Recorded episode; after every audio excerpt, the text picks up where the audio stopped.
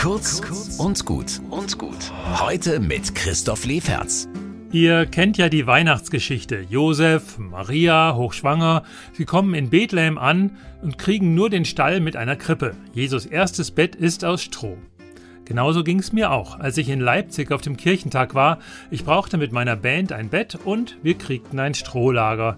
War aber ziemlich komfortabel, denn das war ein spezielles Tourismuskonzept und die Gastgeberin dachte sich, beim Kirchentag, da brauchen die doch Unterkünfte für die zigtausend Gäste und wir durften bei ihr nächtigen.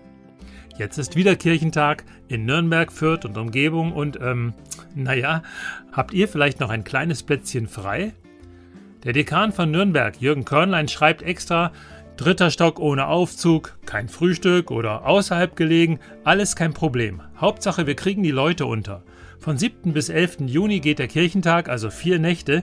Wenn ihr Interesse habt, meldet euch doch bei unterkunft-kirchentag.de. Und ich lege noch einen steilen Satz aus der Bibel drauf. Vergesst die Gastfreundschaft nicht, denn durch sie haben einige, ohne es zu ahnen, Engel beherbergt. Kurz und gut. Jeden Tag eine neue Folge. Am besten, ihr abonniert uns.